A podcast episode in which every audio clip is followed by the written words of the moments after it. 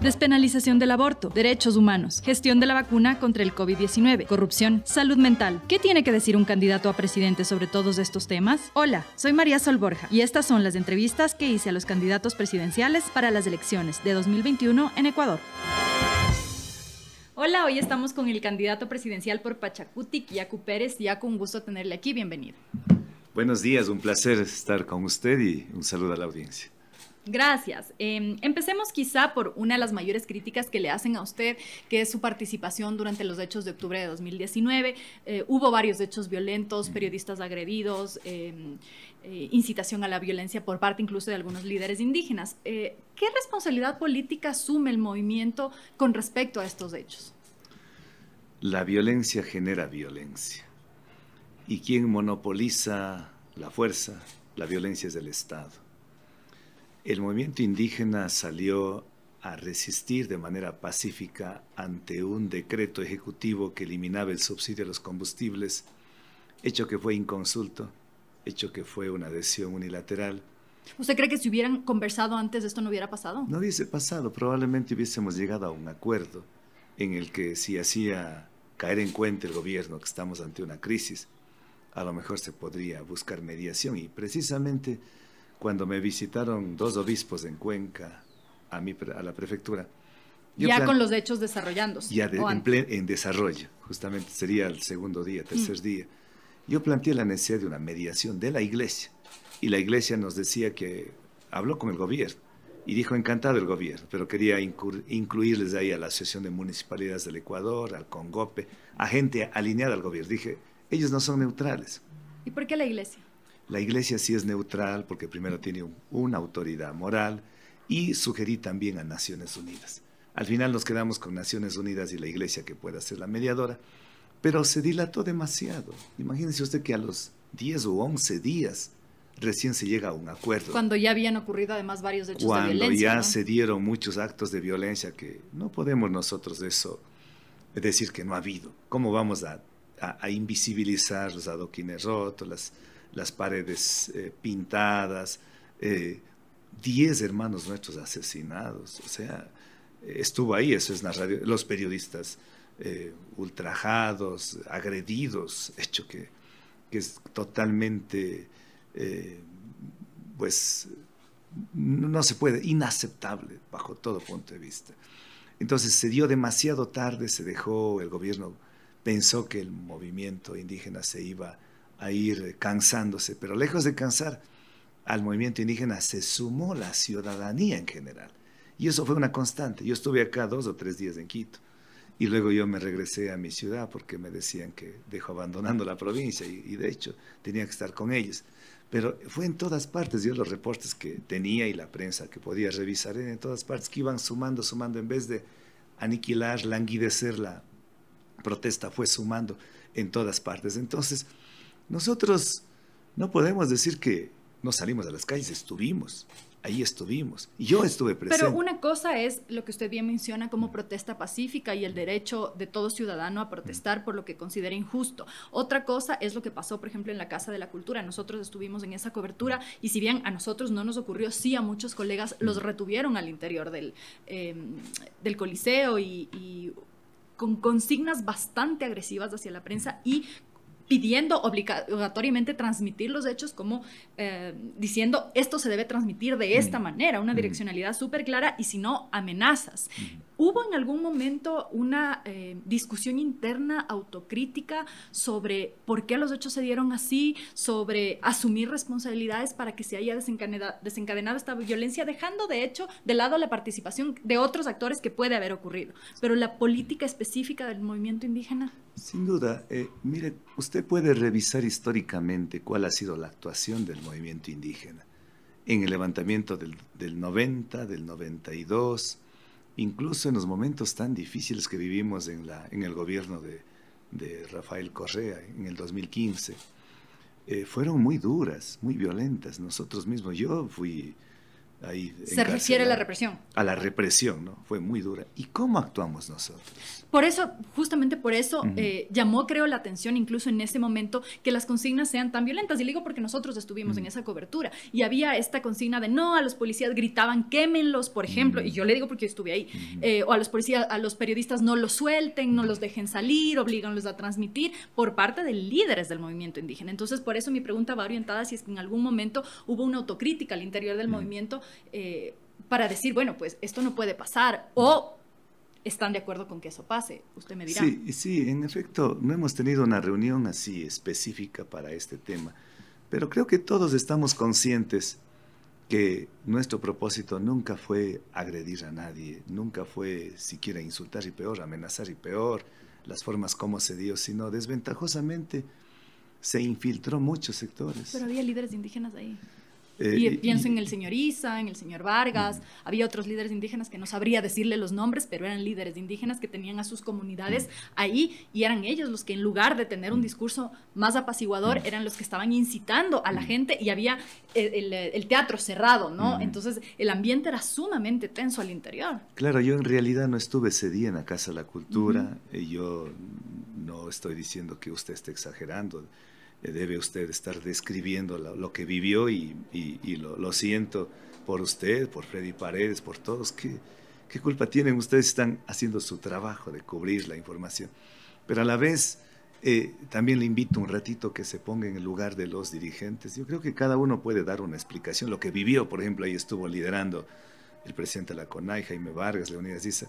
No sé cómo le vivieron ellos, pero en cambio, tener una más humana, y ahí decía, si la memoria no me es infiel, este gran filósofo español Ortega y Gasset decía, no hay peor actuación y miedo que uno puede tener a la masa humana. Una masa humana cuando pierde el norte, pierde el horizonte. A eso mismo me refiero cuando le digo que el peligro de incitar a esas masas habría podido terminar en una desgracia. Claro, podría haber sido peor. Ventajosamente entiendo que se calmaron los ánimos, la dirigencia habría hecho algún llamado. Yo en realidad puedo, puedo decir cuando yo estuve, por ejemplo, en Asamblea Nacional. Pero, no hubo una autocrítica ahí, de decir... No, no hemos hecho una reunión para que le voy a estar yo este rato inventándome algo que no ha habido, pero decía que cuando yo estuve alrededor de la Asamblea Nacional, ahí eh, cuando nosotros eh, intentamos ingresar a la Asamblea Nacional, ahí. Sí, y, recordará, si ahí nos habría visto usted, cuando nos dijeron aquí no está el presidente de la Asamblea, es más, no hay un asambleísta. Decimos, pero si no hay el presidente de la Asamblea, porque ¿cuál era la idea? De entrar, de pedirle que el presidente de la Asamblea también sea un canal de mediación. Pero si no está el presidente de la Asamblea, si no están los asambleístas, ¿qué sentido está estar de aquí nosotros? Por eso es tan pronto cuando yo llegué, yo llegué al final, y fue el primero en salir, a abandonar. Eh, de todas formas está procesado por eso, ¿no? Claro, estoy procesado por el delito de rebelión que algún diputado, creo que es el que tiene... Villamar. Eh, claro, el diputado de los, de, los carnes de discapacidad. Entonces, eh, presentó esa denuncia, pero yo no, yo no ingresé al recinto legislativo, nunca ingresé. Y ventajosamente entiendo que el legislativo, el recinto legislativo tiene cámaras. Y ahí puede ver si Yacu Pérez ingresó o no ingresó. Ahí si yo miento, las cámaras me van a decir que realmente estoy, estoy mintiendo o estoy diciendo la verdad. Yo nunca ingresé.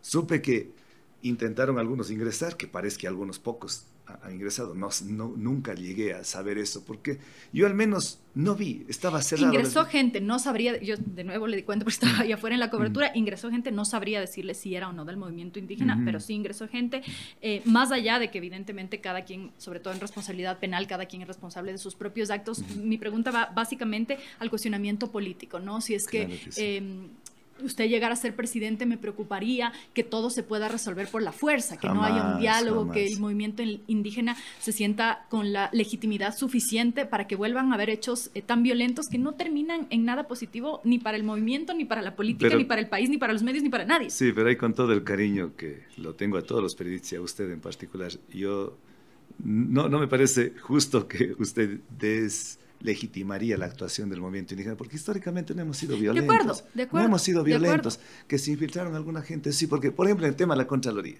que tampoco yo estuve ahí, pero ¿por qué ir al cuarto piso mismo allá? ¿Qué interés tenemos nosotros en el tema de la Contraloría? Entonces ahí usted puede ir atando cabos y encontrar quién. Mire, si usted revisa mis libros que he escrito, Nunca estoy apelando a la violencia. Mis mayores referentes, ¿quiénes son? Mahatma Gandhi, Martin Luther King. Y cito palabras textuales de ellos y valoro porque he estudiado cómo Mahatma Gandhi logró la independencia, liberar a la India de ese imperio británico sin derramar una sola gota de sangre. Como Martin Luther King luchó contra los, no contra, sino, bueno, contra el racismo, ¿no? Y todo lo que hizo por los derechos de los negros, los derechos civiles, y Malcolm X, y hablar de nuestros líderes mismos, Mama Tránsito, Amaguaña, Dolores Cacuango, todos ellos lo han hecho de manera irreverente. Comprendo, pero quizás ese es un liderazgo suyo que es una vertiente, y por supuesto que el movimiento indígena, como cualquier otro movimiento, no es una masa homogénea, sino que, por supuesto, cada quien tiene eh, pensamientos, incluso eh, posturas políticas distintas con respecto incluso a la forma de protestar. Eh, sin embargo, ¿hay un mea culpa sobre eso como líder usted? De decir Mire, qué pudimos haber hecho mejor. Sí, siempre uno cuando ya ven los hechos pasados se vuelve profeta, ¿no? Y podríamos haber dicho, yo por qué no me quedé para yo también ayudar a mis compañeros dirigentes a controlar a lo mejor, a impedir a lo mejor algo. Es porque yo históricamente, siempre me han acusado de que soy tirapiedras, garroteros, terroristas, saboteador, pero nunca me han probado. Porque mi arma, mi mejor arma es la verdad. Porque el Nazareno nos enseñó en el Evangelio que dice, conoceréis la verdad y la verdad os hará libres. La verdad tarde que temprano sale por más que se trate de opacar, pero brilla con luz propia. Y parte de eso no es quizá incluso estas posturas que salieron después, incluso ya en las primarias del movimiento, que se, pudieron, se pudo ver quizá una fragmentación incluso de dos alas, por lo menos dos alas bien marcadas, en la que por un lado estaba su candidatura, por otro la intención de candidatearse del señor Jaime Vargas y el señor Isa, eh, que finalmente prosperó la suya. Eh, ¿Cómo quedó esa ruptura al interior del movimiento? Yo para cerrar el primer capítulo quisiera decirles, si recapitulizamos, eh, para, para mí la filosofía andina me ha enseñado que la vida es como un espejo, como un reflejo. Uno solo recibe lo que da, una mueca o una sonrisa. Si usted se porta mal con el vecino, agrede al vecino, insulta al vecino o a cualquier persona, no va a recibir una sonrisa. Solo Jesucristo, ante la bofetada de una mejilla, le mostró la otra. Nosotros, si le damos una bofetada, vamos a recibir el doble. Por lo tanto, si queremos que nos traten bien, hay que tratarle bien. Por eso decía eh, otro gran filósofo, eh, que me escapa este rato el nombre, eh, dice, no hagas lo que a ti no te gustaría que lo hagan. Entonces uno no puede de ninguna manera otra vez recurrir al Evangelio y decir, siembra vientos y vas a cosechar tempestades. Pero en esa misma línea no podría ocurrir que, eh, por ejemplo, la gente que se sintió vulnerable. Bernard Shaw es el filósofo que decía, se me olvidó, Bernard Shaw, que es un, otro pacifista de primera. Eh, le decía que si en esa misma línea que usted dice, eh, que siembra lo que cosecha, no podría ocurrir que los sitios que fueron saqueados, que se sientan este rechazo, o en Quito, las poblaciones que se sintieron vulneradas, los periodistas que se sintieron agredidos o que fueron agredidos, rechacen a su candidatura a través del voto? Yo creo que no van a rechazar porque me conocen históricamente. He estado en dos periodos en Ecuadronario, no Nacaoí, la gente de la SUAI me conoce ya hace años porque yo he sido catedrático, he sido defensor del agua, he sido un abogado. O sea que, que no fomento, no instigo la violencia, porque además soy abogado y conozco cuando son los autores intelectuales, instigadores y todo, y porque mi filosofía de vida es eso. Y, reitero, se dieron esos hechos, pero ¿quién inició?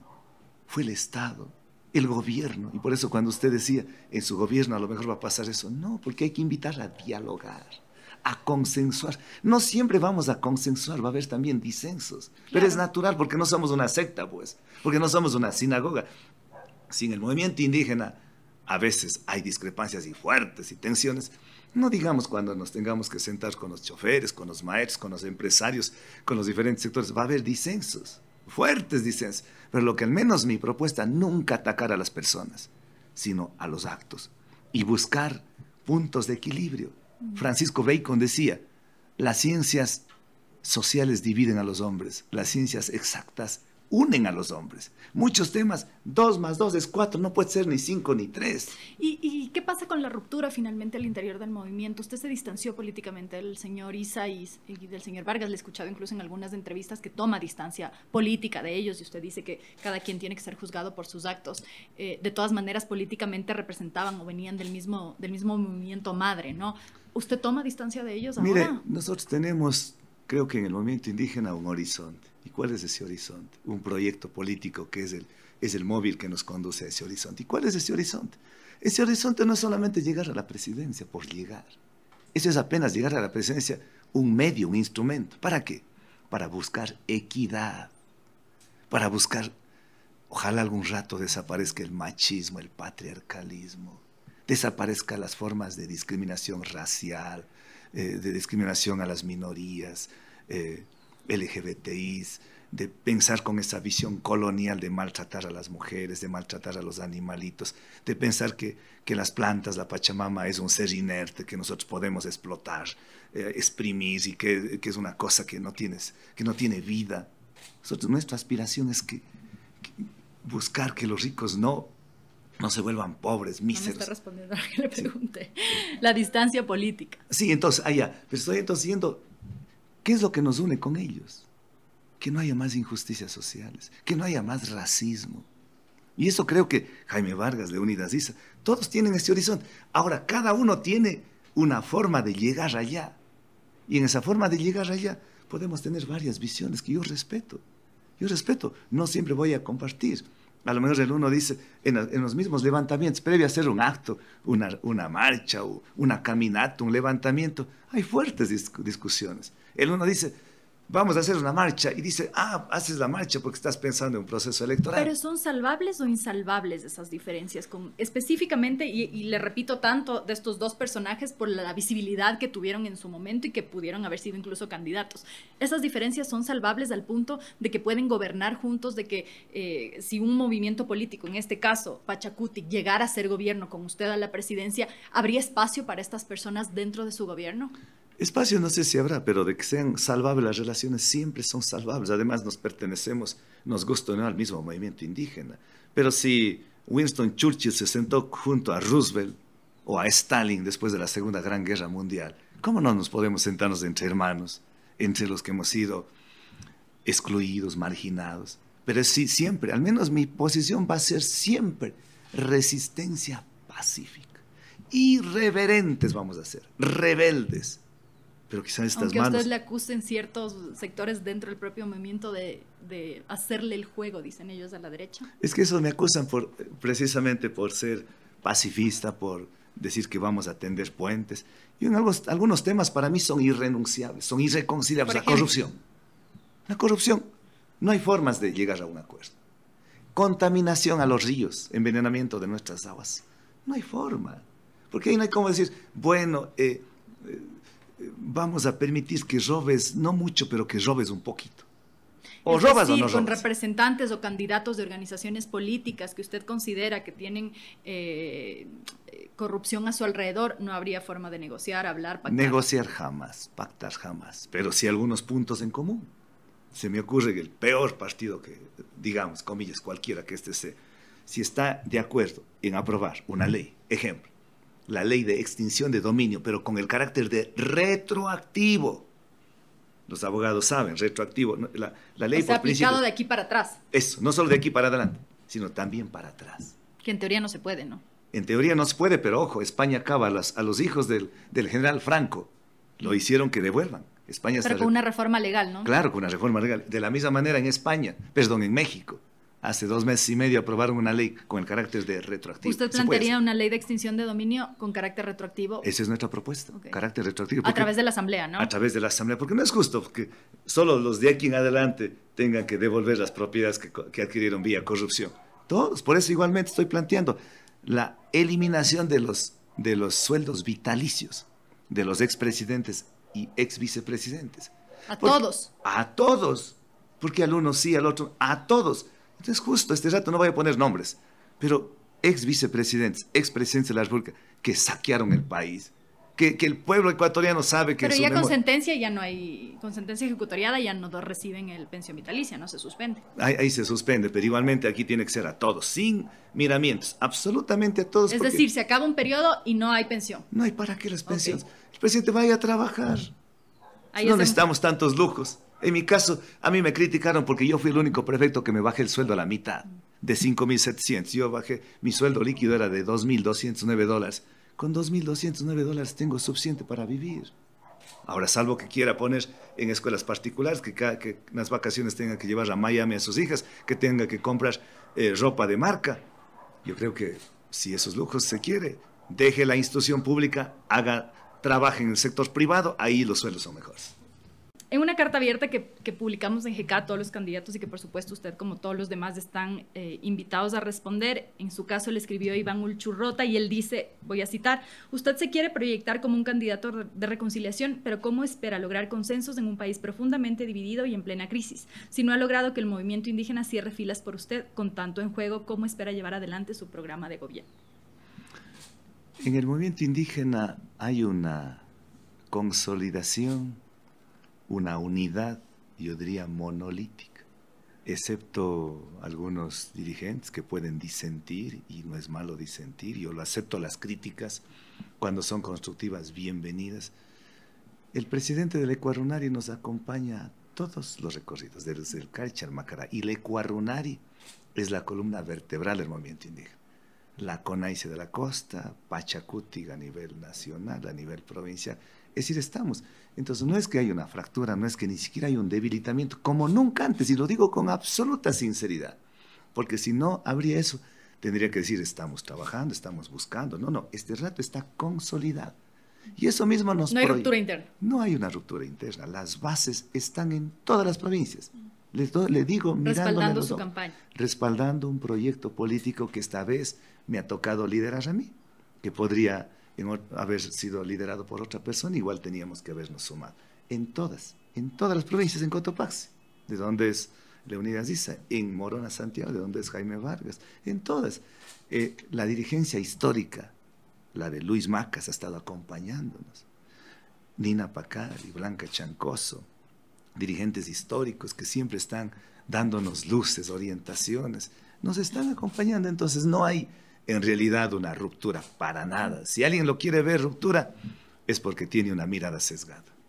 Ah, otro de los temas que le critican bastante es el haber dejado la prefectura apenas un poquito más de un año después de haberse posicionado y, eh, dejando también los proyectos eh, iniciados, ¿no? Apenas eh, ni la mitad del periodo cumplido. no, ¿No podría ser esto considerado una ambición política de su parte, olvidándose el compromiso que hizo con los azuayos? Ambición para nada, pero quiero indicar que yo con la provincia lo cumplí en un enorme porcentaje, yo puedo decir un 90%. ¿De sus propuestas? De mis propuestas. ¿En año y medio? Sí, eh, yo primero dije que voy a bajarme el sueldo, bajé. Dije que voy a transportarme en bicicleta desde mi hogar hasta el trabajo, lo cumplí. Dije que voy a eliminar asesores, lo eliminé. Dije que voy a ahorrar. No tenía asesores. Cero asesores. Nada. Nada, en absoluto. Habían tres asesores solo para el prefecto y para otras direcciones había más. No tuve asesores. Eh, dije que vamos a ahorrar una política de austeridad del presupuesto de 36 millones de dólares, que es poquito. 10 millones ahorramos. Nada de shows artísticos, nada del culto a la personalidad a través de medios de comunicación, de contratar eh, vehículos, ta, ta, ta, ta. Nada de eso ahorramos. Dije que voy a eliminar una, un impuesto a los automotores, se llamaba tasa solidaria, lo cumplí. Y con ese dinero quedaron en marcha algunos inaugurados 145 sistemas de riego que benefician a miles de personas. Algunos inaugurados, otros en plena ejecución financiados. Hemos construido más de 12 vías con riego asfáltico. Algunas vías estaban ahí a espera de 15, 18, 20 años, solo cito una, la, en, la, segunda ciudad después de, de, Cuenca, que es Gualaceo, la vía Gualaceo-Ushar-San Juan de 15 kilómetros. No inauguré, no hacía falta, pero dejamos entregando todo eso. Y algunas de esas. No se sienten deuda entonces. No me siento en deuda, algunos pueden sentirlo así, los adversarios que siempre habrán. Pero además, ¿por qué fue mi, mi candidatura? Uno, porque la, muchas provincias llegaron a la prefectura a pedir que lo que está haciendo aquí en el Azoy, hago a nivel nacional. Clamaban por usted, dice usted. Mande. Pues le clamaban por su candidatura. No, tampoco me clamaba. No, yo creo que hay que ser no solamente modestos, hay que ser honestos. No me no clamaban, pero sí decían, compañero, postúlese, cuente con nuestro apoyo. Nosotros le apoyamos desde tal provincia. Uno, eso fue lo uno. Dos, era por la corrupción. Una corrupción increíble. Mientras nosotros de lunes a domingo, yo incluso me contagié de la COVID, soy un sobreviviente de la pandemia.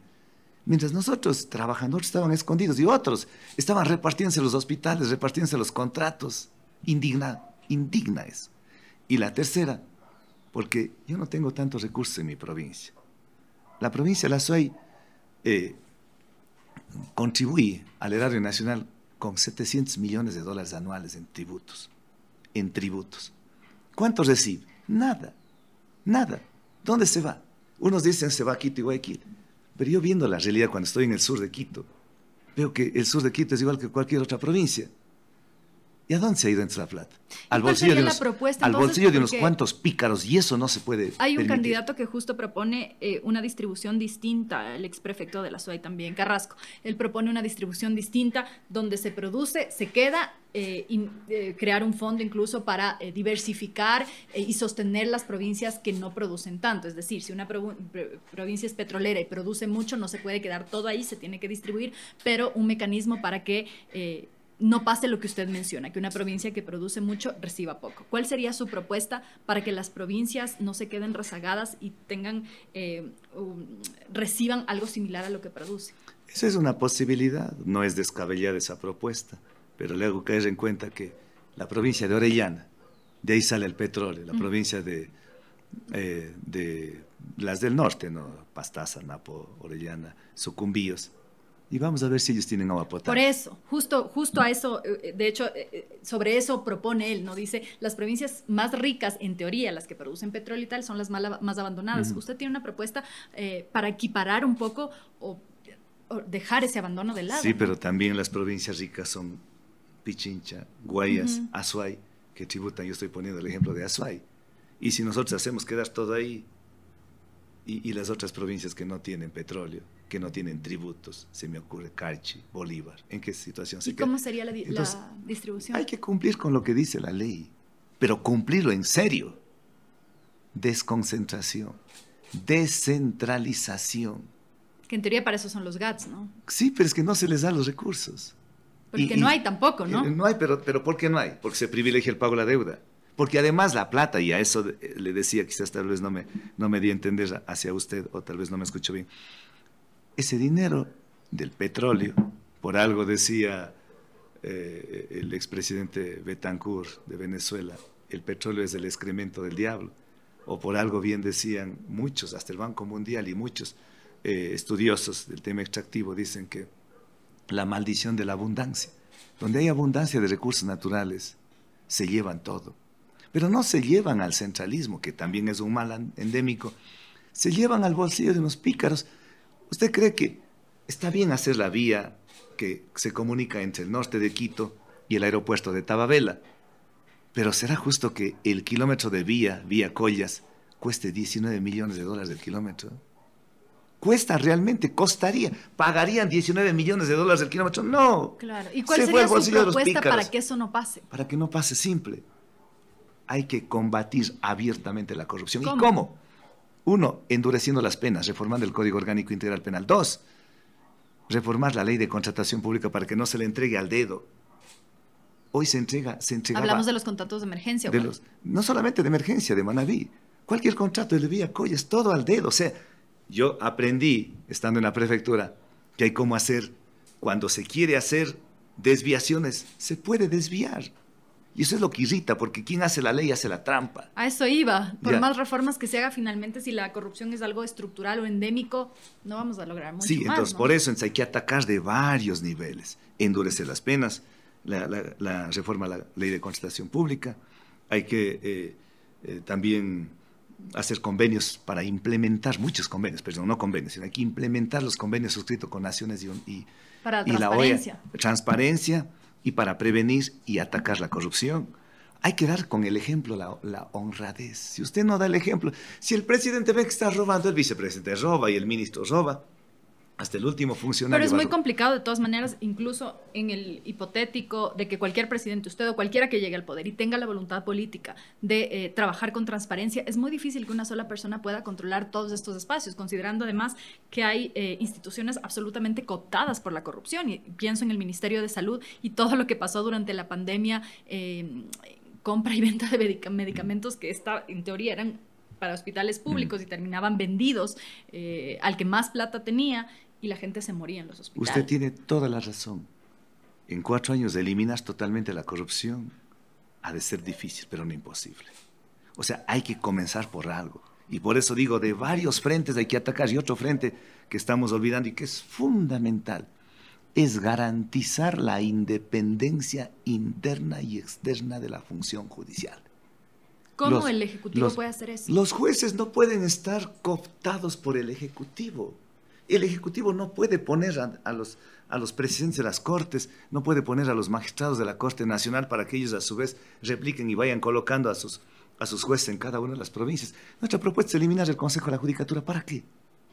Antes había, usted recuerda, la Corte, Corte Superior de Justicia en las provincias y la Corte Suprema de Justicia a nivel nacional. De entre los magistrados de la Corte Suprema, cinco eran vocales y punto. Y hay que garantizar, ¿por qué? ¿Por qué esto? Porque si uno tiene cooptado a los jueces, se hacen de la vista gorda cuando roban sus colaboradores del Ejecutivo y alguien que me cae mal le persigue, como decía Febres Cordero, te perseguí como, como, como, como perro con rabia cuando le perseguía Febres Cordero a Dají. O sea, ni lo uno ni lo otro. En ese sentido, ¿usted propondría una reforma al sistema de justicia desde el Ejecutivo, como vía eh, mayoría en la Asamblea, consulta popular? ¿cómo, lo haría? Ahí lo que hay que hacer es primero darles una, la independencia a ellos que quede de manera explícita. ¿Pero cómo le da eso el Ejecutivo? a través de una reforma una reforma a la ley orgánica de la función judicial. Eliminando el Consejo de la Judicatura. Exactamente, y eso lo vamos a hacer a través de consulta popular, que el pueblo se pronuncie. Además del Consejo de la Judicatura tiene que eliminarse, creo yo, el Consejo de Participación Ciudadana y Control Social, el Tribunal Contencioso Electoral, y en la consulta popular también vamos a plantear que el Ecuador sea declarado territorio libre de minería metálica en cabecera de río, fuentes de agua, páramos, zonas sensibles, y vamos a preguntar a los, a los ecuatorianos si está de acuerdo en, en eh, disminuir el número de asambleístas. Hoy son 137. De los 137, 60, usted sabe mejor que yo, involucrados a la corrupción. 60 asambleístas.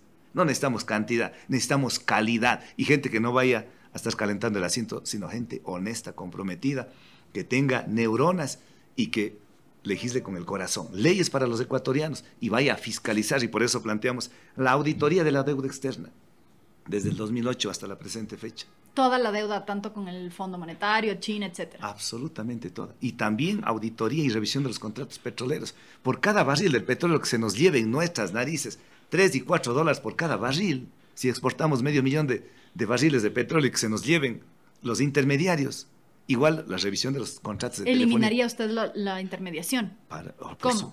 Bueno, hay que, hay que buscar, hay que buscar algo, ojalá hay algunas cláusulas que nos busque causales para eh, revisar esos contratos. A buenas hay que buscar un acercamiento siempre, pero si no hay, hay que buscar a, las, a los Es decir, utilizar mecanismos legales que permitan suspender ciertos contratos. Siempre usando mecanismos constitucionales y mecanismos legales, siempre. Nada al margen de la ley. Porque si vamos al margen de la ley, la ley no siempre es justa, lo sabemos, pero ahí está la ley, entonces si está la ley no podemos salir.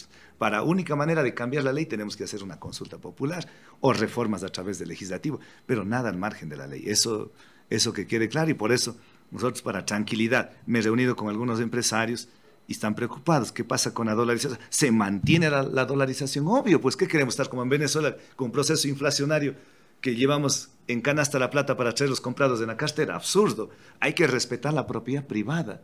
Les ha costado mucho esfuerzo a mucha gente. Creo que la mayoría, unos cuantos sí se enriquecerían con el dolor, el sudor de los ecuatorianos evadiendo los, impuestos, eh, explotando a los trabajadores, en fin. Pero a la mayoría creo que les ha costado. Entonces la dolarización se mantiene, respetar la propiedad privada, honrar las deudas legítimas, siempre y cuando sean legítimas. Las ilegítimas, yo creo que para eso justamente tenemos que, gobernar. no se pagaría. no se deberían pagar y por eso incluso una moratoria a la deuda externa, porque vamos a recibir el país con 77 mil millones de dólares. 77 mil millones de dólares, además con contratos. Y con una brecha fiscal de casi 4 mil, ¿no? Casi 10 mil hablan, pero así sean 4 mil. La más conservadora. La más conservadora, pero hablan de 10 mil millones. Eh, y, y, lo peor, los, los contratos petroleros entregados a Tailandia, a China hasta el 2025, 2026. Eh, la ¿Pensaría en la posibilidad de revocar esos contratos? Todo dentro de lo que sea dentro del marco legal y constitucional, sin pensar dos veces, con tal de no vulnerar los derechos eh, legales y constitucionales. ¿Cómo resolvería usted justamente este tema de la brecha? Complejo, duro. Reitero, vamos a encontrar una, un país con una economía quebrada de guerra. Por eso mismo planteamos la reducción de los de los, de los sueldos, pero de los que ganen bastante, procurador, contralor, eh, fiscales, eh, vocales de... Hay varios estudios que dicen que la reducción de los sueldos a funcionarios públicos incentiva la corrupción. Sí, puede, puede incentivar la corrupción, pero yo creo que las personas que realmente quieren trabajar y tienen un compromiso y quieren ser soldados de un nuevo Ecuador y quieren contribuir al país, porque ya tienen un reconocimiento, estatus, por ejemplo, de reconocimiento público y todo, que es ya bastante. Si no quieren ganar sueldos bajos de 3 mil dólares, 3 mil 500 dólares, vayan al sector privado, ahí les va bien, ahí les va re bien. Pero no está mandando muchos cuadros eh, capaces o muy formados eh, al sector privado y dejando en el sector público quizá no necesariamente. Sí, sí, en realidad es un riesgo, pero igual los asambleístas creo que deberían bajar sus sueldos, pero para eso van a tener gente que les asesore. Y reitero, el hecho de ser, por ejemplo, en los, asambleístas, ahora si les preguntamos a cualquier niño de escuela, y les aseguro que ni siquiera los asambleístas de sus provincias van a, van a conocer, pero sí saben quién es el alcalde, quién es el prefecto, porque hay una figura a nivel provincial o una figura a nivel de la ciudad, que asimismo haya una o dos figuras a nivel provincial de sus asambleístas, pero asambleístas, que hay que sacarse el sombrero que tengan neuronas, que sean jurisconsultos para que puedan. Pero bajar el sueldo no necesariamente garantiza eso. No necesariamente garantiza, pero sí garantiza, eh, por lo menos yo digo temporalmente, o sea, hasta que salgamos de este, de este semáforo en rojo. ¿Qué otras medidas tomaría? Otras medidas, y, esto es realmente es poquito, pero donde hay, si hay una medida fuerte es impedir que sigan evadiendo los impuestos y sigan saliéndose chorro por corrupción, tanto a través del servicio de rentas internas como a través de las aduanas. Ahí tenemos 5 mil millones de dólares anuales. Oiga, tiene las propuestas bien parecidas a César Montúfar. Y ahorita no le he escuchado a César Montúfar. estuvo justo antes que usted aquí en la ah. entrevista y dice cosas bien parecidas, la eliminación del Consejo de Participación, em, eh, varias de las cosas que usted ha mencionado. ¿No había la posibilidad de alianza? Considerando además, si no estoy mal, ambos fueron candidatos al inicio por Nuevo País, o sea, tienen un origen ideológico similar. No conocía que él estuvo en Nuevo País. Bueno, yo estuve en Pachacuti desde el inicio. Pero usted fue candidato por Nuevo País, con Alianza Pachacuti. Alianza, sí, en el 96, sí, tienes razón. No, yo a César Montúfar le, le considero, eso. pero no había esa posibilidad para evitar tanta dispersión del voto. Sí, pero es que él ya tiene su partido, está con su partido, nosotros estamos en un movimiento eso podría haberse dado antes, ¿no? Ahorita es ya un poco difícil, pero bueno, contribuirá al debate. Yo cuando llegue a, gobernar tomaré las iniciativas de otros sectores. Me alegra que coincidamos. Yo no había escuchado siquiera, yo vengo esto diciendo desde eh, antes de iniciar la campaña electoral, incluso cuando escribimos algunos temas, eh, habíamos ya planteado esto. Además, esto, esto no es una iniciativa que se me salió porque soy una lumbrera bajo las cuatro paredes. Yo escucho a la población, yo escucho a los choferes que con lágrimas en los ojos dicen, ya no, no puedo ser este rato conducir un vehículo porque perdí mi licencia. ¿Por qué perdió? Porque me eliminaron los puntos. ¿Qué pasó en los puntos? Investigo, investigo. Les retienen el vehículo, les llevan preso, les hacen pagar multas y le quitan los puntos y consecuentemente la licencia. Entonces, nuestra propuesta es eliminar la sanción de pérdida de puntos. Los jóvenes universitarios, que vengo repitiendo esto desde el 2014, 2013, cuando apareció la pesadilla del examen de ingreso a los pobres jóvenes. ¿Eliminaría también el examen de ingreso? Eliminamos el, examen de ingreso y el libre ingreso a las universidades, como fue antes, como fue la consigna de las reformas de Córdoba, que fueron las, las más emblemáticas en América Latina y creo que en el mundo, que se proyectó autonomía universitaria democratizar la universidad, libre ingreso a la universidad. Le aseguro que si yo estaría, yo este, este rato, o más bien en mi tiempo, habría el examen de ingreso probablemente no llegaría a haber tenido mi título de pregrado y peor los títulos de posgrado que los tengo, porque yo vengo de un colegio del campo, vengo de una escuelita del campo, mi padre no tuvo un día de escuela, entonces no es que no tengamos neuronas, sino que... Hay una diferencia muy grande en la formación. Muy grande la diferencia entre un, un establecimiento privado que, que les dan hay infraestructura, los maestros le preparan, le exigen más, ganan más, pero les preparan más.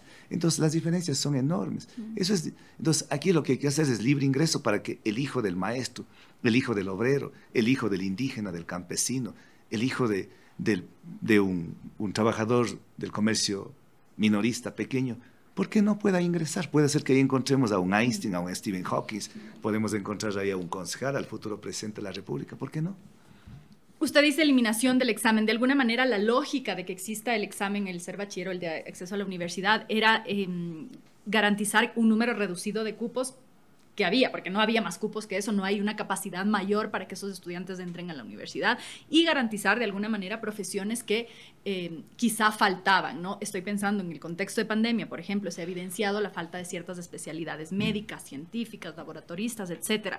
Eh, ¿Cómo empatar esas dos cosas? Por un lado, la posibilidad de que los estudiantes, como usted bien dice, puedan decidir eh, por lo que les gusta o puedan acceder incluso quienes tienen una educación en niveles de desigualdad muy grandes y a la vez no tener profesiones que hay exceso de, oferta de esa profesión y poca demanda y los cupos en las universidades que no alcanzan para todos. ¿Qué pasaría con los que no pueden entrar? dos temas. No es que vamos a bajar la calidad de la educación, es más, hay que subir el nivel de educación, la calidad de educación. Hoy estamos viviendo una crisis profunda de la, de la universidad ecuatoriana. Eh, alguien decía, la sociedad va a donde va la universidad. Y la universidad está este rato en una crisis. Una crisis porque a raíz de aprobar en el 2010 la Ley Orgánica de Educación Superior, se quiso hacer a una universidad similarle a, eh, asimilarle a una empresa. El gerente designa al dedo a los directores. El rector de las universidades hoy asigna al dedo a los decanos. ¿Dónde está la democracia en las universidades? Y eso no está bien. Y un exceso de burocratismo, de llenar formularios. Yo he sido profesor en tres universidades importantes del Ecuador. Y llenar fichas y llenar es decir, una carga administrativa muy fuerte para los docentes que deberían estar ocupados de enseñar en lugar de responder a temas administrativos. Suscribo sus palabras. es que es eso, pero si, si eso es pura sentido común, sentido común.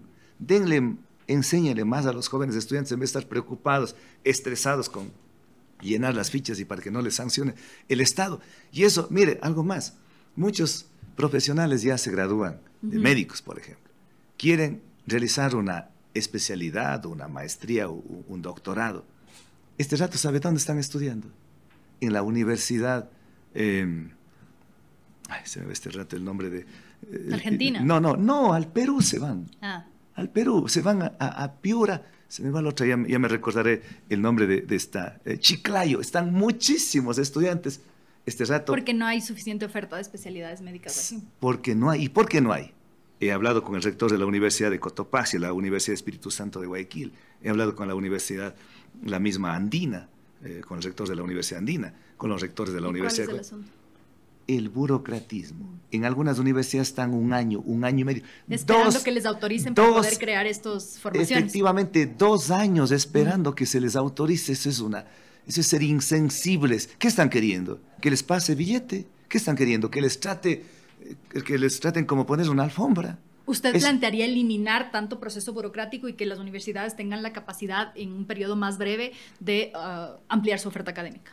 Para eso, se, efectivamente, y eso se hace cambiando una nueva ley de educación superior, y ahí donde se va a permitir la democratización, la autonomía universitaria y el libre ingreso a las universidades para que nuestros jóvenes puedan estudiar. Y para eso, obviamente, que no es fácil. ¿Cómo, ¿Cómo sería el ingreso? ¿Quiénes ingresarían? ¿Mediante un examen? ¿Cómo? ¿Cómo sería? Todo el mundo tendría derecho a ingresar. Lo que sí, tendríamos que hacer una nivelación. ¿Pero cómo? ¿Con examen? O sea, mañana 10 estudiantes quieren entrar a la universidad. ¿Qué hacen? ¿Aplican un examen? Propedéutico. El examen. Pero no van a poder entrar todos. Sí, sí, sí, pero ingresan, pero después viene el propedéutico. El propedéutico puede ser seis meses. O sea, el propedéutico pueden entrar todos. Claro.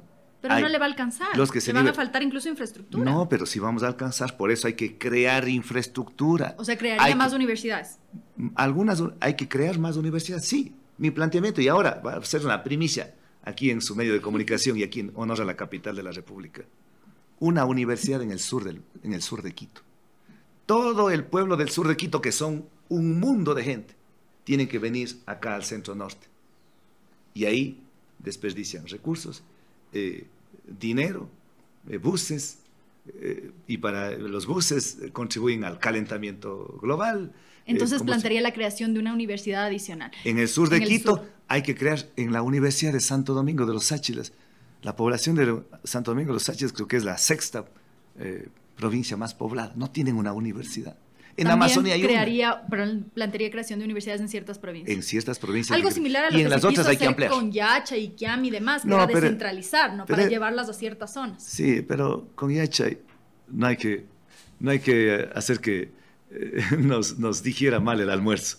Yacha fue negociado. Tal vez, tal vez como idea estuvo bien, pero cuando decían que van a exportar cerebros, o sea, eh, con, con pociones eh, Pero el planteamiento es interesante. El planteamiento es bueno, claro. Más allá de que en el camino cualquier cosa pudo haber pasado y de hecho hay infraestructura botada ahí que no ha servido para nada, pero el planteamiento de universidades que eh, descentralicen, como usted bien decía, para evitar que los centros de, formación, desarrollo eh, económico, intelectual y demás estén solamente en dos, tres ciudades grandes. Así es, hay que descentralizar. ¿Qué pasaría? Perdón, yo estoy un poco acelerada porque el tiempo... Ah, voy, a, voy, a, responder más, más de manera más concreta. Con gusto. Em, yo le iba a preguntar qué pasaría con estos estudiantes o estos jóvenes que no accederían a la universidad. Hay algunos candidatos que están planteando y bueno. Ah, pero ahí vamos a hacerlo. Nosotros, nuestra propuesta es, a más de las universidades, es los institutos técnicos y los institutos tecnológicos.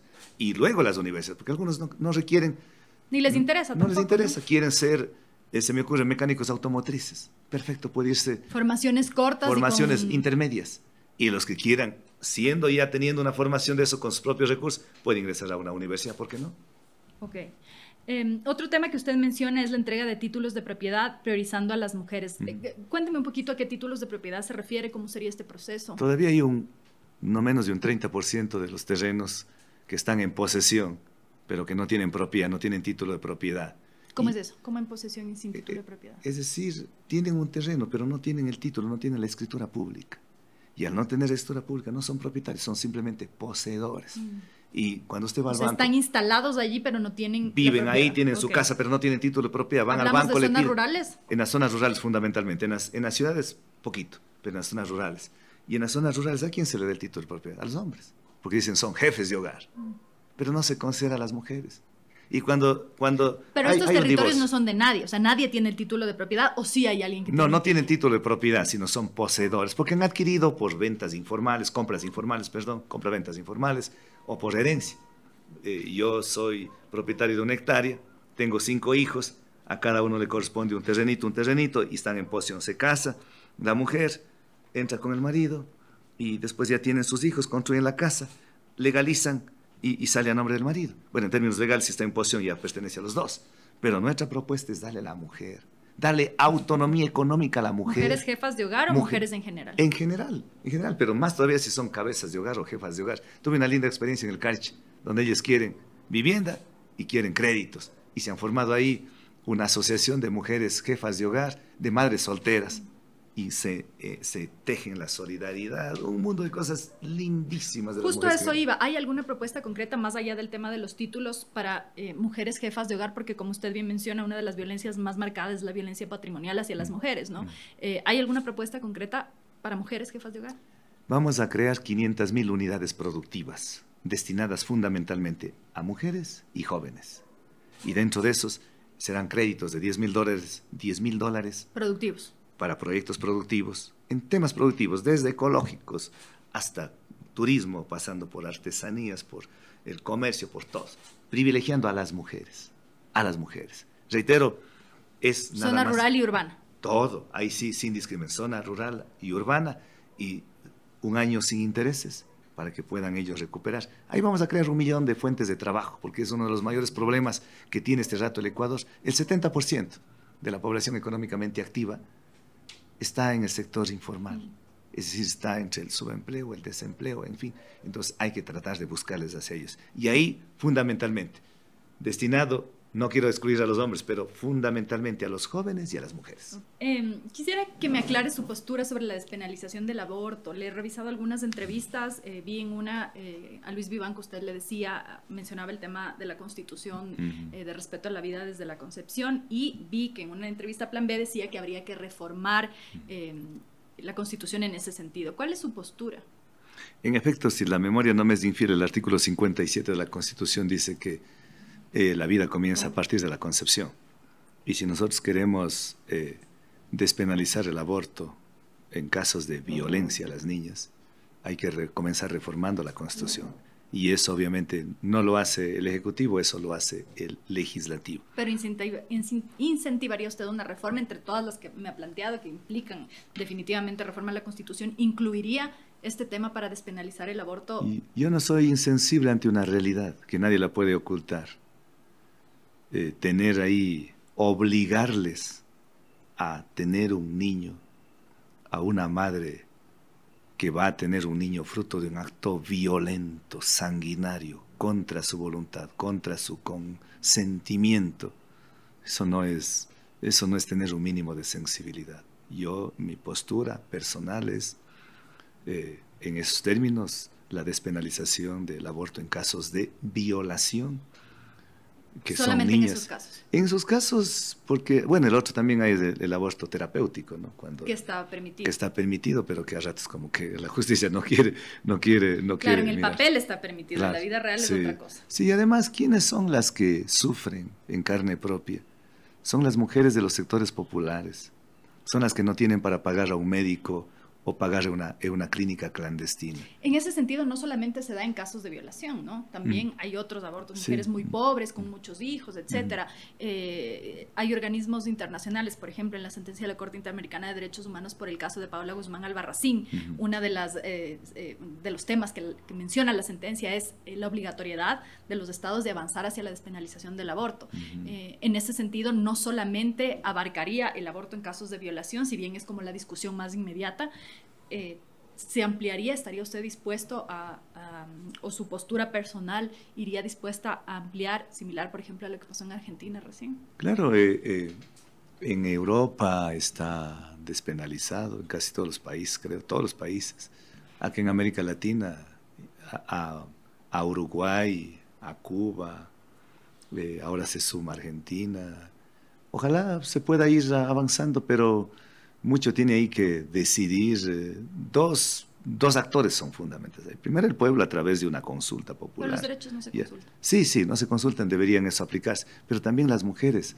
Porque en última palabra, ¿quién debe adoptar su, quién debe dar o no dar su consentimiento es la mujer. Claro, pero no es que, una mujer estaría obligada a abortar, sino simplemente se abriría un marco legal para que no pase lo que usted mencionaba hace un momentito, sobre todo en las mujeres más pobres, más vulnerables que van a abortar a centros clandestinos, porque la que tiene plata se va de viaje y aborta en Claro, y además usted, usted ve las secuelas que quedan, ¿no? en términos médicos, en términos sociales Muchas mujeres quedan estériles de por vida, muchas mujeres pierden la vida. ¿En ese sentido incentivaría usted una reforma constitucional que permita avanzar hacia el aborto libre? Hacia el aborto eh, en caso de violación, por supuesto. ¿Y en los otros casos? En los otros casos hay que, hay que esperar, hay que, hay, que, hay que ver eh, cuáles las circunstancias históricas, hay que estar a tono con los momentos históricos y ahí ya no puedo yo nomás tomar la decisión, ahí es más más es el, es el cuerpo legislativo y es la sociedad como tal. Ok, em, el acuerdo con el FMI, eh, usted ha mencionado eh, deuda ilegítima, hay algunos acuerdos que recibiría en caso de ganar las elecciones, por ejemplo, aumento del IVA. ¿Respetaría ese particular del acuerdo? A mí me invitaron a reunirme los representantes del Fondo Monetario y le dije, no, gracias, porque yo no quiero allanarme a lo que están acordando con el gobierno nacional. Cuando lleguemos a ser gobierno, ahí sí, les invitaré a sentarnos alrededor de una mesa y decirles, no es que no queremos pagar, si es así, sino que no podemos pagar una deuda. Y además de eso, nosotros aceptar un condicionante como achicar el Estado, aumento del IVA, aumento del IVA del 12 al 15%, ese es el mayor absurdo. O sea, incrementar el IVA significa que esta casaca, lo que antes costaba 15 dólares, ahora me va a costar más o menos 16 dólares. Cuando no tenemos liquidez, cuando no tenemos dinero, ¿qué quieren? ¿Apagar el fuego echando más gasolina? No, más bien nuestra propuesta es del 12, en vez de subir al 15, bajar al 10% coyunturalmente hasta salir de la crisis. Salido de la crisis podemos revisarlo. Igualmente, el Fondo Monetario, con el eufemismo de monetización de las, de, muchas, dicho de otra manera, de manera directa, vender, privatizar, concesionar el sector eléctrico. ¿Qué quieren? Que ahora las tarifas, una vez privatizado las tarifas eléctricas, se disparen hacia arriba privatizar la seguridad social. ¿Qué quieren? Que nosotros, usted, yo y muchas personas que para nosotros ahora la única esperanza es que la seguridad social nos dé a través del IES, a través de los hospitales, nos atienda de manera gratuita, nos den los, los, aunque sea genéricos en última instancia, pero tenemos ahí una esperanza, que nos quiten eso. O que, o Contrario a las privatizaciones totalmente contraria a las privatizaciones del sector eléctrico, de la seguridad social, del sector ¿No se va a pelear con el FMI con ese discurso? probablemente vamos a pelearnos en ideas, en confrontarnos, pero hay que, hay que buscar un, un punto de equilibrio en donde el FMI, entiendo que entenderán, supongo que la gente del FMI también se va a tener algo de corazón, que se dé cuenta que ¿qué quiere? Que se muera de hambre nuestro pueblo. Además del FMI no me va, no me va a elegir a mí. Quien me va a elegir es mi pueblo y yo tengo que gobernar para mi pueblo, no para el FMI. ¿Cómo hará usted para garantizar que la vacuna no caiga en manos de la corrupción en caso de que usted llegue a ser presidente? Llegaría a un contexto todavía de COVID, probablemente una minoría eh, de vacunas repartidas, eh, si es que se llegan a repartir. ¿Qué haría usted para garantizar que la población la reciba? Perdone la digresión, pero en, la prefectura de la SOAI vinieron los brokers de seguros, es decir, sin cobrarle ni medio les voy a asesorar para que usted vea qué empresa asegure los bienes y los carros y todo de la, de la, de la prefectura. Les recibí a todos, vinieron, les dije, ahora sí, formamos una comisión. Yo no voy a distribuir eso de acuerdo a quién me caiga bien y quién me caiga mal. Formamos una comisión, no solamente la prefectura, fuera de la prefectura, integró, por ejemplo, periodistas, la Defensoría del Pueblo. Ellos seleccionaron 12 carpetas. El día que se iba a adjudicar, le invitamos al notario público y a las 12, a los 12 finalistas. Ahí se hizo sorteo público ante notario público. Y fue anecdótico. Algo similar haría con Los que perdieron dijeron, Yaku, disculpe, no gané esta vez, la suerte no me dio, pero me voy feliz porque primera vez en la historia de esta prefectura se ha hecho un sorteo transparente. Eso lo haríamos. Crear una comisión. Una comisión, por ejemplo, yo quisiera, quisiera, que, quisiera que además siga funcionando, ojalá, no porque se haya ido Julio César Trujillo y Jorge Rodríguez, la Comisión Nacional Anticorrupción que tiene anticorrupción, que tiene todavía gente valiosa, que siga funcionando. Porque esa comisión... Como veedores de sus procesos. Van a ser veedores del proceso, independientes. Porque si yo les hago que eso sea absorbido por el Estado, ya me deben a mí y a lo mejor se van a hacer de la vista gorda. Independiente. Y además de algo concreto, creo que no solamente hay que adquirir, primero hay que revisar cómo está la adquisición de las vacunas. Creo que es con Rusia que se está haciendo. Hay varias. hay varias, pero sí, eh, recién me pasaron un dato que la Universidad de Oxford, que tiene enorme prestigio, podría vender a la mitad de precio de la que están adquiriendo. Bueno, estoy adelantándome un poco. ¿Haría usted una especie de auditoría sobre lo que ya se compró y eh, plantearía una comisión para la nueva vacuna? Efectivamente. Integrada por, por gente, médicos, científicos. Médicos, científicos y gente que tiene talla moral, autoridad moral, que puedan ser vigilantes. ¿Tiene algún nombre en mente? No he tenido en mente, pero ya que usted me dice este rato, se me ocurre Simón Espinosa ni médico ni científico. Que no es ni médico ni científico, pero una persona muy, muy erudita, muy versada, no porque se haya sido excura. no, me refiero más a eh, la expertise, ¿no? Porque ah, pero, de, las, discusiones pero, me refiero en talla moral, pero en, en, experticia, Gustavo Vega Delgado, Jaime Brey, creo que son personas con experticia. Em, una de las, de las constantes dudas de, de, los lectores es de que viven los candidatos mientras están en campaña y quiénes financian su campaña. Usted, ¿de qué vive y quién financia su campaña? Estas manos no se han manchado en el dinero sucio. Algunos me decían que yo estoy recibiendo de empresarios de Quito. En absoluto. Y algunos incluso me han dicho que alguna banca de Quito. Yo para tomar la decisión de bajar las tasas de intereses, que la banca nunca más vuelva a ser usurera, porque es, para mí es usura. Cobrar al 30% de interés anual para los microcréditos esa usura. Para poder tener la independencia y para que no le suceda lo que le pasó a Mawad. Y lo que le pasó a Correa, tengo que irme no solamente con las manos limpias, sino con las manos libres, no irme atado, atado a la banca y decir... No va a deber favores cuando llegue. No va a deber favores. ¿Quién me financia la campaña? Pues nosotros hacemos una campaña totalmente austera. Totalmente. Pero algo se necesitará. Obviamente. De maneras, viajes claro, por supuesto. Hasta este rato ya gasto 30 mil dólares. ¿Pero ¿Financiados por quién? Por esta persona. ¿Usted ha pagado de su bolsillo los 30 mil Yo he pagado de mi bolsillo porque mi mamá, que es una campesina, me apoya, mi hermano me apoya, mis ahorritos pequeñitos. Por ahí. 30 mil dólares está más o menos, no está tan pequeñito. Para los que otros gastan millones. Recuerde que la campaña nos permite gastar hasta 5 millones. Yo, solo, yo quisiera solamente 500 mil, suficiente. 500 mil, suficiente, pero les permite 5 millones. Usted no, usted sabe cuánto gastaron, cuánto gastaron la campaña electoral Lazo y, no, claro, y, Moreno. De hecho, en, en, 52, perdón, 42 millones de costó. Son los 42 millones de dólares. Si yo tendría millones, en vez de gastar una campaña, destinaría para vacunas. Le escuché, pero en la entrevista con Jorge Ortiz que le preguntaba sobre los impuestos y demás, y usted decía que su salario, la base impositiva siempre ha sido menor a la que se requiere para poder pagar impuestos. En efecto, me parece. en efecto. Eh, Porque yo no soy ningún empresario, no soy ningún banquero, no soy ninguna eh, eh, persona que tenga una compañía, no digo que eso es malo. Pero yo no soy, no tengo ninguna acciones. Yo he sido abogado. Y de abogado, ojo, a las mujeres que yo les he patrocinado, que demandan por pensiones y alimenticios, jamás he cobrado. Nunca he cobrado una consulta.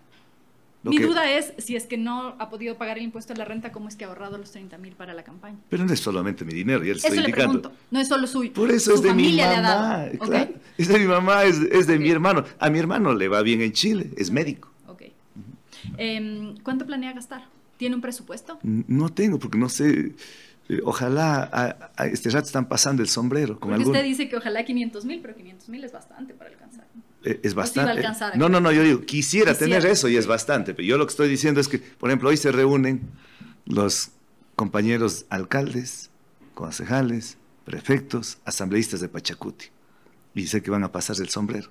Ojalá hay que golpearles el codo para ver si conseguimos algo para... Necesitamos mucho en esta campaña, muchísimo. Ya, yo ya me estoy quedando, sí, de, esos, de esos 30 mil dólares. Y recién empieza además, Bueno, yo hice un recorrido de la pre-campaña y ahí se me fue bastante. Yo, o sea, para esta movilización que estamos haciendo como la que seguimos, no necesitamos más de unos 5 mil dólares. Pero en cambio, si se necesita para comprar a lo mejor banderitas, comprar estas manillitas. Que, ah, no, me he puesto la manilla. Ah, aquí está no, está la manilla, pero bueno, cuesta la manilla 15 eh, centavos la docena de manillitas, quiero darles eso. Algunos me han dicho, darles una mascarilla porque en tiempos de pandemia es muy útil y en efecto estas eh, también cuestan 15 centavos cada una de estas.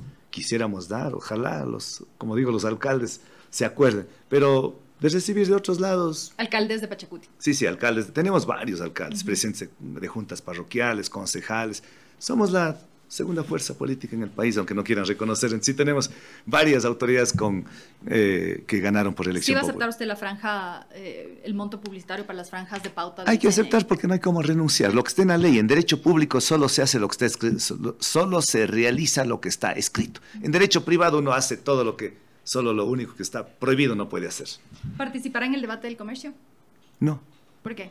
Porque primero nos ponen con candidatos que no son los que están en los primeros lugares. Y segundo, el, un candidato ya nos dice, más bien por honor a la audiencia que nos está escuchando, no voy a repetir ese descalificativo que nos dice a nosotros. ¿Quién le descalificó? Isidro Romero. ¿Qué le dijo? Con el perdón, y ya que usted insiste, cojudos. No voy a eh, él dijo que voy a tener que debatir con esos cuatro cojudos. Y cojudo vea, la, vea el significado de lo que significa cojudo. Eh, sin embargo, no debatiría con los otros candidatos tampoco, porque de lo que vi en el listado del comercio hay dos listas, ¿no? En el primero estaba Lazo Arauz, Arauz ya dijo que tampoco va a debatir, y en el segundo estaba usted con otros candidatos que ahorita no recuerdo quiénes eran. Eh, en ese sentido, por lo que dice Romero y porque usted considera que no le han puesto en la lista de los que van en primer lugar, esa es la, esa es la razón para no debatir. Esas son las razones. En lo demás, encantado en el lugar que sea.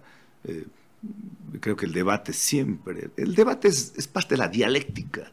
de la dialéctica de Heráclito y de la dialéctica de nuestros abuelos de Lain y de la filosofía andina, que es la tesis, antítesis, síntesis, y el, debate enriquece eh, muchísimo sin atacar a las personas. Y si le pusieran en la misma lista que Lazo, por ejemplo, y, menciona Lazo porque ya Arauz no estaría, según lo que él ha dicho, ahí debatiría. Ahí sí podría ser, no tendríamos dificultades. Ok. Em, ya terminando, ¿quiénes serían parte de su equipo? ¿Ha pensado nombres para su equipo? Eh, eh, no he hablado con ninguno, pero en, la mente, porque esta es la tercera vez que me preguntan y ya frente a las preguntas uno va, va medio ahí haciendo que las neuronas empiecen a calentarse, a, prepararse. Yo he pensado en Esperanza Martínez, en Nina Pacari, Cecilia Velázquez, Ivonne Llanes, Marta Roldós, El Simonje, Jaime Brey, Gustavo eh, Gustavo Vega Delgado. Le estoy poniendo nombres este rato y ojo, ahí hay más mujeres. Y nuestro gabinete serán, nuestro gabinete, así como en la prefectura, prevalecerán las mujeres, porque son, tienen mucha ternura, mucha irreverencia y mucha sapiencia. Em, ya con esto cierro y es una pregunta que le hago a todos los candidatos. ¿Qué errores políticos ha cometido en su vida? ¿Cuál es el error que más le ha pesado, costado, asimilar? Eh, yo muchas cosas que lo he hecho lo volvería a hacer una vez más, pero Tal vez, em, no sé, de ser, eh, de ser candidato a, las primarias en el anterior periodo. No debía haberlo hecho, debía haberlo terminado la y Eso fue, tal vez. Póngame un poquito en contexto ahí en las primarias. En las primarias participamos Lourdes Estiván, Salvador Quispe, Cleber Jiménez. De 2017? 17, sí. ¿Para las elecciones anteriores? Sí, sí, creo que era prematuro. Cuando Pachacutic no tuvo candidato. Cuando no tuvo candidato. ¿Y por qué digo esto? Porque antes de lanzarse a una candidatura mayor, creo que es necesario eh, hacer, eh, eh, pasar por una escalerita. Yo créame que gané experiencia un mundo en el año y medio de la prefectura. Ahí conocí muchísimos temas de la administración pública, a pesar que yo he sido abogado de, temas administrativos, donde he estado en contacto con municipios, todo, pero visto desde afuera. Otra cosa es visto desde adentro. Eso no debía haberlo hecho. Ya lo hice, pero ventajosamente no participamos entonces, no fue mayor el, el error, peor fue, no fue tampoco un horror. Muchísimas gracias, Yaco. Ha sido un gusto conversar con usted. El gusto creo que ha sido mío porque ha sido un diálogo súper ameno, muy profundo, porque usted tiene eh, mucha profundidad en sus preguntas y, lindos, respetuosos como siempre. Yo le agradezco de todo corazón y, y decir a los, a los ecuatorianos, no perdamos la fe, no perdamos la esperanza hagamos del Ecuador un país que soñamos. Gracias, esta fue la entrevista con el candidato presidencial por Pachacutic, Yacu Pérez. Síganos en nuestras redes sociales y en nuestro sitio web gk.city para ver las entrevistas con todos los candidatos.